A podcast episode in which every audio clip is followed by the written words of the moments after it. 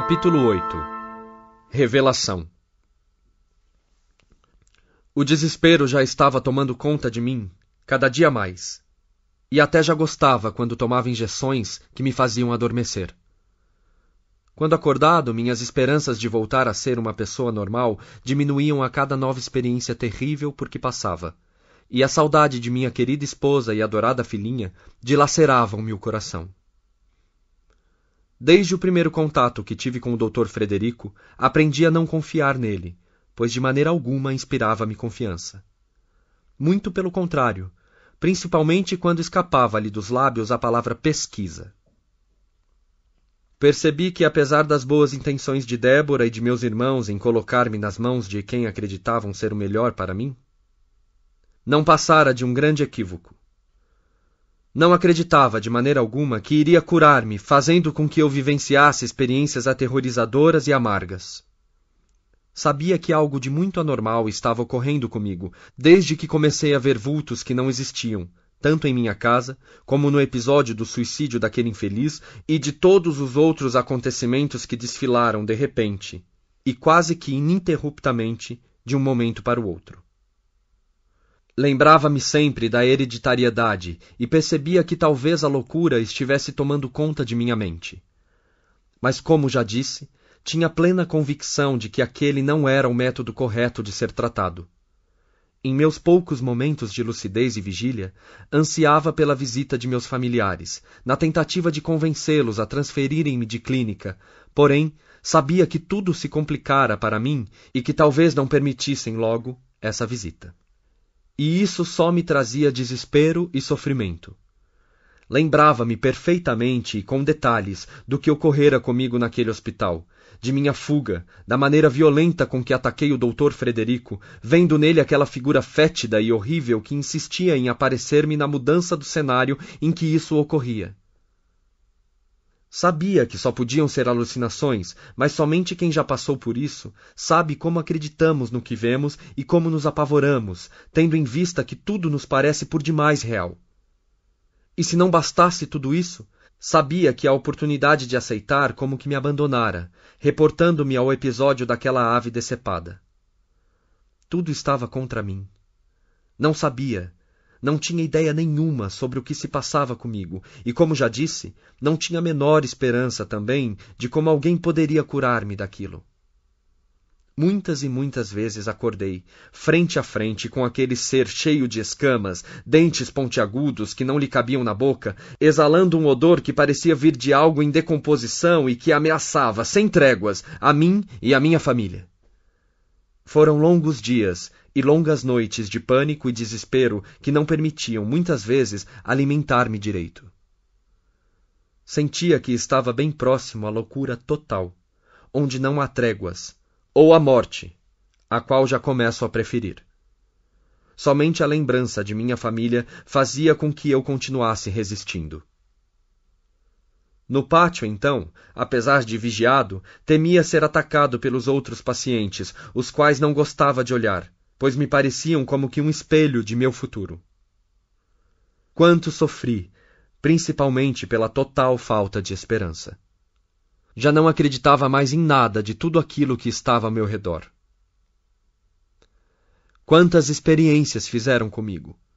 Observavam-me o dia todo, e cada vez que tinha visões, no momento em que começava esse processo de insanidade mental, enfermeiros, acompanhados pelo doutor Frederico, eram chamados por aquele que apelidei de meu vigia.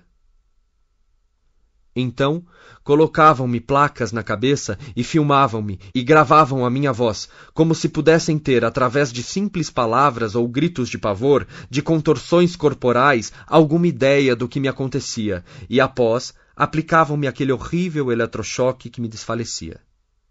E filmavam-me. Filmavam-me. Aliás, câmeras de videotape era o que não faltava naquela clínica. Havia câmeras por toda parte no pátio, nos corredores, no refeitório, na sala de reuniões, nos quartos, e todas comandadas e vigiadas por enfermeiros que se revezavam, dia e noite, numa sala própria, sempre de olho em tudo o que acontecia. Quando perguntava sobre minha família, era sempre informado de que estavam bem, que minha esposa e meus irmãos telefonavam sempre para saberem sobre o meu estado de saúde. Perguntava ao doutor o que ele respondia e ele gentilmente dizia-me que informava que eu estava melhorando. Mentiroso. Eu sabia que isso não era verdade. Quanto sofrimento, quanta saudade, quanta amargura, quanto pavor e quanto desconhecimento do que me ocorria. Foi então que conheci Dona Laura uma senhora de cerca de sessenta e poucos anos, que foi uma luz que se acendeu de repente na escuridão de minha alma. Enfermeira que, morando no hospital geriátrico, que era também um lar de idosos, do qual fazia parte a ala psiquiátrica, trabalhava com muito amor e era querida por alguns dos pacientes que conseguiam externar esse sentimento. De dia trabalhava na ala 18 e à noite dormia no lar, já que, como fiquei sabendo depois, o doutor Frederico lhe trocara de turno.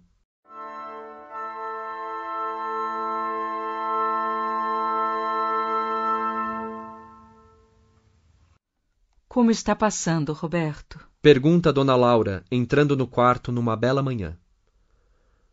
Roberto, que já está acordado há algum tempo, sente certa dificuldade em ver quem fala com ele e com tanto carinho na voz. Não consegue mexer-se, pois nessa manhã está amarrado ao leito. Vou tirar essas amarras que devem estar incomodando você. Dona Laura então aproxima-se da cama e Roberto pode ver a simpática senhora, que de imediato lhe recorda sua falecida mãe. Robusta e de rosto redondo e corado, emoldurado por cabelos curtos e grisalhos, possui sorriso largo, franco e sincero, que faz com que ele sinta, pelo menos por alguns instantes, um certo conforto. Como está se sentindo? Torna a perguntar-lhe. Sente alguma dor? Meu nome é Laura. Não, minha senhora. Não sinto dor. O que mais me machuca no momento é a situação por que estou passando, principalmente porque não tenho mais esperanças de curar-me, levando-se em consideração o tipo de tratamento que estão me dispensando. Por favor, diga-me uma coisa. O que significa tudo isso? Nunca imaginei que uma clínica psiquiátrica utilizasse esses métodos que empregam comigo. Vivo dopado e não entendo e nunca soube que usassem esses métodos. A senhora acha necessário esses eletrochoques que me aplicam? Sabe, Roberto, em muitos casos esse tratamento é até necessário. Em muitas clínicas psiquiátricas, essas descargas são efetuadas com o paciente anestesiado e mesmo assim somente em casos de extremíssima necessidade. Mas estão sempre fazendo isso comigo. A senhora não imagina como é terrível ter aquelas visões e sabendo que a qualquer momento eles vão ligar a descarga elétrica. Apesar que às vezes não vejo a hora de ser apagado pelo eletrochoque. Eu não sei se isso tem algo a ver, mas estou começando a ter lapsos de memória. Isso vai passar, Roberto. Quando pararem com esse tratamento, tudo voltará ao normal, em pouco tempo. Mas quando, dona Laura? Já estou desesperado e não vejo saída. Quero ver minha família, minha esposa, meus irmãos, minha filhinha. Nesse momento, Roberto entra em convulsivo choro. Não fique assim, meu filho. Pede-lhe carinhosamente a senhora, enquanto lhe acaricia a fronte e os cabelos, fazendo com que após alguns minutos Roberto se acalme de maneira para ele incompreensível. Fique tranquilo. Vamos ajudá-lo. Vão me ajudar? Mas quem? Dona Laura olha para a câmera e vê que está com a pequena lâmpada piloto apagada. Olhe, vou lhe confiar um segredo mas quero que não conte nada a ninguém. Você promete? Prometo. A senhora parece ser muito boa e, para dizer a verdade, não tenho mais ninguém em quem confiar. Pois muito bem. Nesta clínica você não vai ser curado nunca. Não posso lhe dizer muita coisa agora, pois logo ligarão aquela câmera. Roberto dirige o olhar para o canto do quarto. Preste muita atenção. Continua. Quando aquela luzinha vermelha da câmera estiver acesa, não podemos conversar sobre assunto algum que não seja para o qual estou instruída. Somente poderemos conversar quando ela estiver apagada. Entendeu? Roberto meneia a cabeça positivamente. Como estou de costas para ela, quero que fique de olho na lâmpada. Se acender, dê uma tossida para avisar-me. Aí paramos de falar imediatamente e disfarçamos com qualquer outra conversa, certo? Pode ficar tranquila. Sei que é muito difícil para você, depois de tudo por que passou, confiar em alguém. Mas imploro, em nome de Deus, que acredite em mim. Pede-lhe Dona Laura. Eu confio na senhora, mas. O que pode fazer para me ajudar? Quero sair daqui, sarar e voltar a ter uma vida normal com a minha família e meu trabalho. Conseguiremos isso com a ajuda de Deus e dos bons espíritos. Dos bons espíritos? Meu Deus, a senhora. Confie em mim, Roberto. Por favor. Pede-lhe docemente. Está bem, dona Laura. Afinal de contas, não tenho mais nada a perder e sinto muita bondade na senhora. Muito bem. Então vamos começar. Acredito que daqui a aproximadamente 15 minutos aquela câmera começará a funcionar. Por isso você tem exatamente esse tempo para relatar-me o que lhe aconteceu. Ou seja, o que fez com que o internassem aqui nessa clínica. Roberto então rapidamente relata tudo à mulher, começando a informar-lhe quem é, o que faz e todos os acontecimentos estranhos que lhe aconteceram até aquele presente momento, e pergunta-lhe ao final se não haveria a possibilidade de ser transferido para um outro hospital, com outra equipe de médicos. Não, Roberto. Isso é quase que praticamente impossível. Facilmente o Dr. Frederico convencerá qualquer um de sua família ou a qualquer outro médico que você tem que continuar aqui. Como? É muito simples. Primeiro, por ser um médico renomado nesse campo, e em segundo lugar, e o mais importante, mostrando as gravações em fita de todos os seus atos aqui na clínica, desde o ataque que você desferiu contra ele, até inclusive o testemunho dos enfermeiros no episódio por que passou com aquela pobre ave. Mas não fui eu. Sei disso, pois acredito em você. Mas certamente, como já disse, ele convencerá a todos, e é até melhor que ele não tenha que fazer isso. Você já pensou no desespero de sua esposa ao tomar conhecimento de todos esses fatos? A senhora tem razão. Não quero preocupar Débora, mas o que faremos? Como irá me ajudar? Eu não estou sozinha nesse trabalho e já conseguimos recuperar muitos pacientes como o senhor. E o doutor Frederico? Infelizmente, ele pensa que foi ele, com seus métodos, que realizou o trabalho. E esses outros pacientes que vejo no pátio? Para alguns não há cura. Para outros estamos trabalhando. E eu? Tenho certeza de que poderemos ajudá-lo. Quem são vocês? Não posso dizer-lhe nada agora. O tempo está se expirando. Mantenha-se calmo e à noite virei vê-lo. O operador das câmeras que faz turno hoje até determinado horário é um de meus colaboradores. Faça o possível para que não lhe apliquem nenhuma injeção hoje. Mantendo-se bastante calmo, custe o que custar, tenha as visões que tiver. Conversaremos mais tarde. A propósito, Fale para o Dr. Frederico que você sente que está melhorando, pois teve uma nova visão, porém desta feita não tão nítida quanto as anteriores, e que até o som das palavras estava bem fraco aos seus ouvidos. Por quê? exclama sem nada entender. Depois lhe explico. Nesse momento, Roberto começa a tossir. Dona Laura endereça-lhe uma piscadela de olhos e, protegendo-o da câmera com seu corpo, torna a amarrá-lo, cobrindo-o com um lençol. Em seguida, sai do quarto no mesmo instante em que Clovis vem entrando.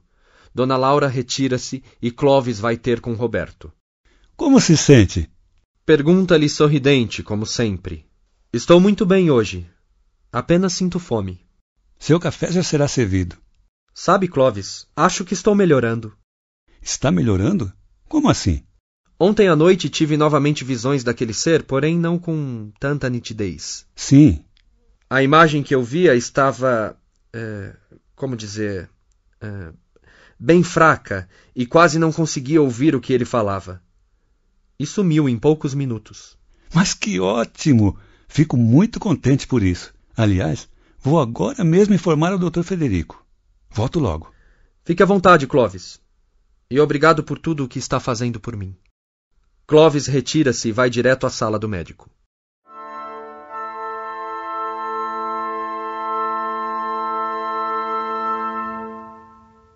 Logo em seguida chega o café e Roberto fica pensativo enquanto faz o desjejum. Será que fiz bem em mentir que estou melhorando? Oh, meu Deus, me ajude. Já nem sei o que fazer. É que senti tanta confiança em Dona Laura. Bom dia, Roberto. Cumprimenta o doutor Frederico entrando no quarto. Estou muito contente em saber que sentiu-se melhor. Clovis contou-me. Roberto então conta-lhe a visão, bem detalhadamente. Repito-lhe que fico muito feliz por você e por todos os seus familiares, mas quero que saiba que está se sentindo melhor graças ao nosso tratamento. E devo dizer-lhe também que, apesar de esperar que nunca mais lhe ocorram aquelas visões horríveis, ainda terá que permanecer aqui conosco por mais algum tempo, para que possamos ter certeza de que realmente está melhorando. E quando poderei ver minha esposa, doutor? Logo, logo, Roberto. Mas quando? Talvez daqui uns dez dias. Vou precisar tomar medicamento ainda? Sinto informar-lhe que sim, mas de maneira mais espaçada. Gostaria de não tomá-lo hoje, doutor. Sinto-me tão bem. Vamos fazer o seguinte: hoje não lhe ministraremos nenhum medicamento, a não ser, lógico, se voltar a ter crises. Muito obrigado, doutor. Deus lhe pague. Você quer passear um pouco no pátio? Doutor, estou muito cansado e preferia permanecer no quarto. Estou com muito sono. Tudo bem. Mas se mudar de ideia, é só acionar a campainha, e Clovis o levará de bom grado. Serei amarrado novamente? Não. Se algo lhe ocorrer, um enfermeiro virá imediatamente, pois você está sendo observado por aquela câmera. Ah, obrigado. Até mais, Roberto. Até, doutor. E mais uma vez. Deus lhe pague. Roberto passa o resto do dia dormindo, pois ainda sente o efeito de tanto psicotrópico, tomado quase que diariamente. À tardezinha, é acordado quando lhe é trazido o jantar e adormece novamente quase em seguida. À noite, por volta de pouco mais de vinte horas, acorda e passa por uma situação extremamente difícil para ele. Bastante desperto agora, percorre o quarto com os olhos e levanta-se para ir ao banheiro. Ao voltar, senta-se na cama e cerra os olhos, lembrando-se de sua esposa e da filhinha. Imagina-se abraçando-as. Mais refeito agora pelo sono, sente um certo consolo em antever o momento que talvez um dia possa ter. Assim fica por alguns momentos. Até que a cena imaginada começa a aparecer-lhe por demais real. Imagina-se sentado na sala de estar, abraçado à esposa e com Raquel no colo. De repente, a porta da rua abre-se violentamente e a figura satânica irrompe o cômodo em posição ameaçadora.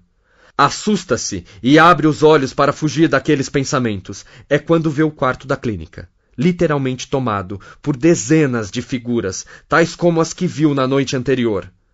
Quase dá um grito de pavor, contido apenas por um relance da memória. Lembra-se do que Dona Laura lhe havia pedido, que não demonstrasse para a câmera de maneira alguma estar tendo visões novamente. Como é? Não se assusta mais conosco? Grita-lhe aquele que parece ser o chefe. Roberto, com um controle enorme, deita-se na cama e cerra os olhos, mas a imagem não desaparece. É como se não os tivesse fechado. Abre-os novamente e começa a rezar, pedindo para que Deus lhe dê forças para resistir. Olha para a câmera e esta continua com a luz acesa, prova de que o está espionando. Por cima dela, nojentas larvas começam a aparecer ininterruptamente, caindo todas ao chão e dirigindo-se em direção ao seu leito, como que cumprindo ordens daquele ser que se limita a sorrir-lhe com os lábios carcomidos e fétidos. O odor sulfuroso começa a tomar conta do quarto. Como é? Não vai gritar? Não vai pedir socorro? Grite, imbecil! Grite! Grite para que todos o ouçam! Grite para todos verem que está louco! doido varrido. Rosna com a mesma voz cavernosa e estridente. Da boca do monstro, um líquido viscoso e escuro começa então a escorrer, e de dentro dela, novas larvas começam a sair e cair por sobre os pés da cama. Roberto levanta a cabeça e vê que milhares delas dirigem-se até ele, começando já a subir-lhe pelas pernas. Quer lutar contra tudo aquilo, quer gritar para que o façam dormir novamente, mas estranha força fala-o confiar em Dona Laura e se contém. Cerra os dentes e aperta os punhos na tentativa de criar forças para suportar tudo aquilo. Agora, larvas começam a subir-lhe pelo rosto e já vai perder todo o controle quando a porta se abre e entra Dona Laura e um enfermeiro. A mulher percebe o que lhe está acontecendo e, protegida pelo enfermeiro que se posta entre ela e a câmera, coloca a destra sobre a fronte de Roberto, pedindo-lhe que fique calmo e que peça a Deus para ajudá-lo.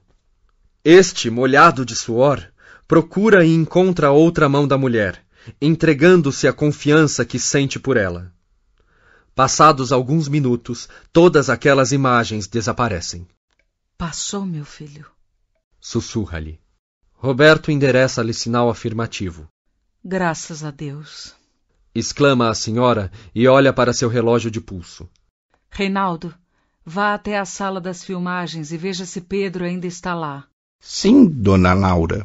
Concorda Reinaldo, saindo imediatamente do quarto e voltando logo em seguida. Pedro está tomando conta do aparelho. Vou ficar lá com ele. Ótimo. Agora podemos conversar, Roberto. Este, então, relata tudo o que viu. Foi terrível. Imagino. A senhora disse que pode ajudar-me. Como já lhe disse, podemos curá-lo, apesar de levar um pouco de tempo, mas é essencial que façamos tudo o que tem que ser feito. E o que tem que ser feito? Vou lhe explicar.